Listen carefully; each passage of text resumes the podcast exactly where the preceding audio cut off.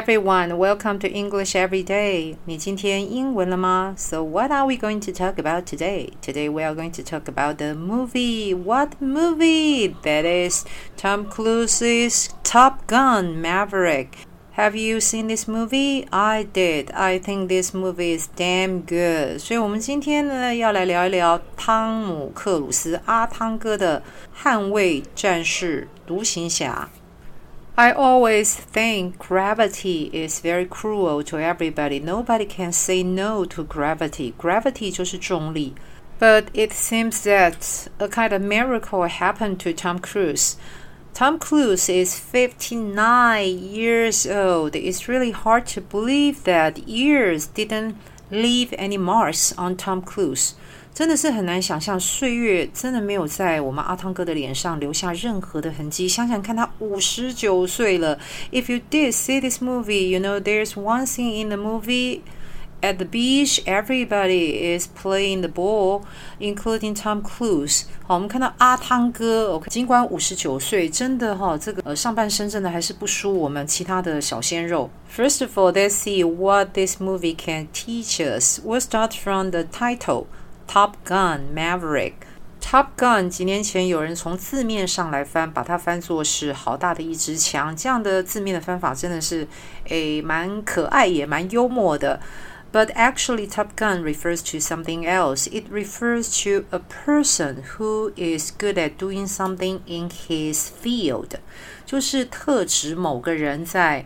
某个领域有特别的表现，我们就把它叫做是 Top Gun。For example, Michael is the top gun in the office. Means Michael performs the best in his field in the office.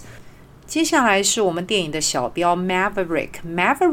Maverick refers to a person who does something in a way which is different from others，也就是跟别人。作风不同的人，所以有时候我们把它翻作是特立独行的人。当然，这个地方电影翻得很好，把它翻作是独行侠。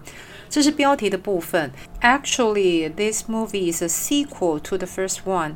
Uh, the first one was released about thirty-six years ago.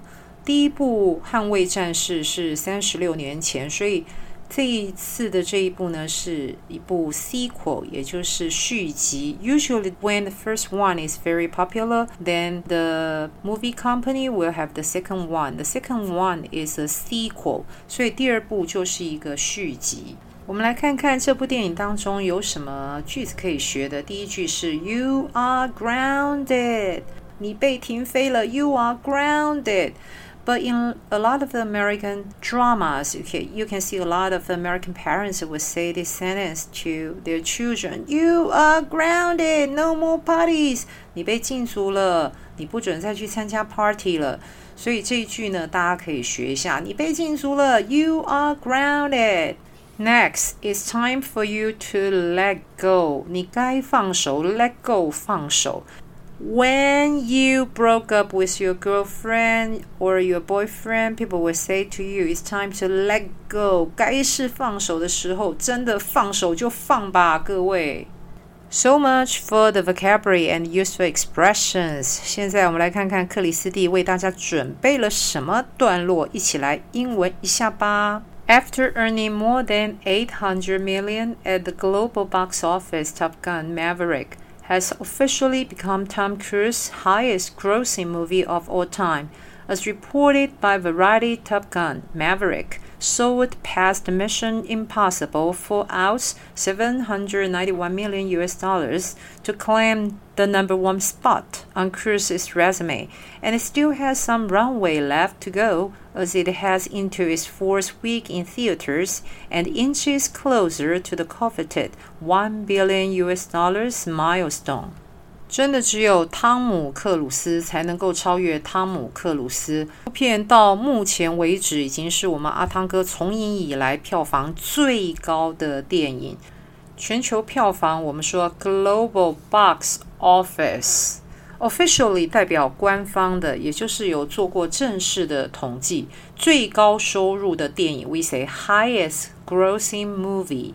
捍卫战士独行侠已经超越了 Mission Impossible for Us，也就是不可能任务全面瓦解的票房，to claim the number one spot. Claim here means to get，这个地方 claim 是当得到，而不是当宣称，所以大家这个地方可能要注意一下。Next one we say resume. If you want to find a job, then you need to prepare a resume for the interview. So here resume means 履历表。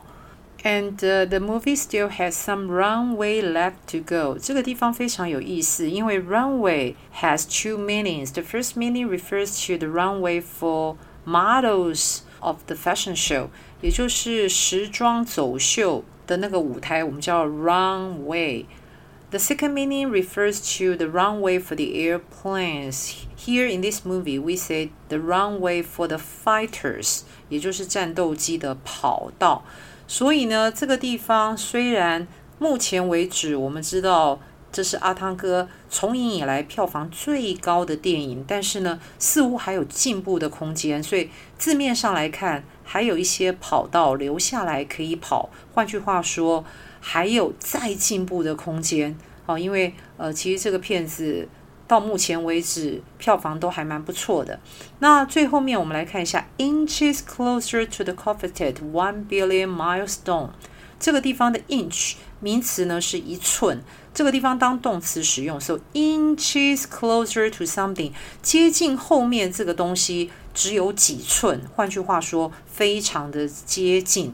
covet it comes from covet. If you covet something, that means you want something very much. I covet a sports car. 我想要一部跑车。那这个地方呢，预计的是十亿票房。十亿票房基本上它就是一个 milestone，就是一个里程碑。So everybody, if you don't have any weekend plan, then probably you can go see this movie. It's really good. So see you next time.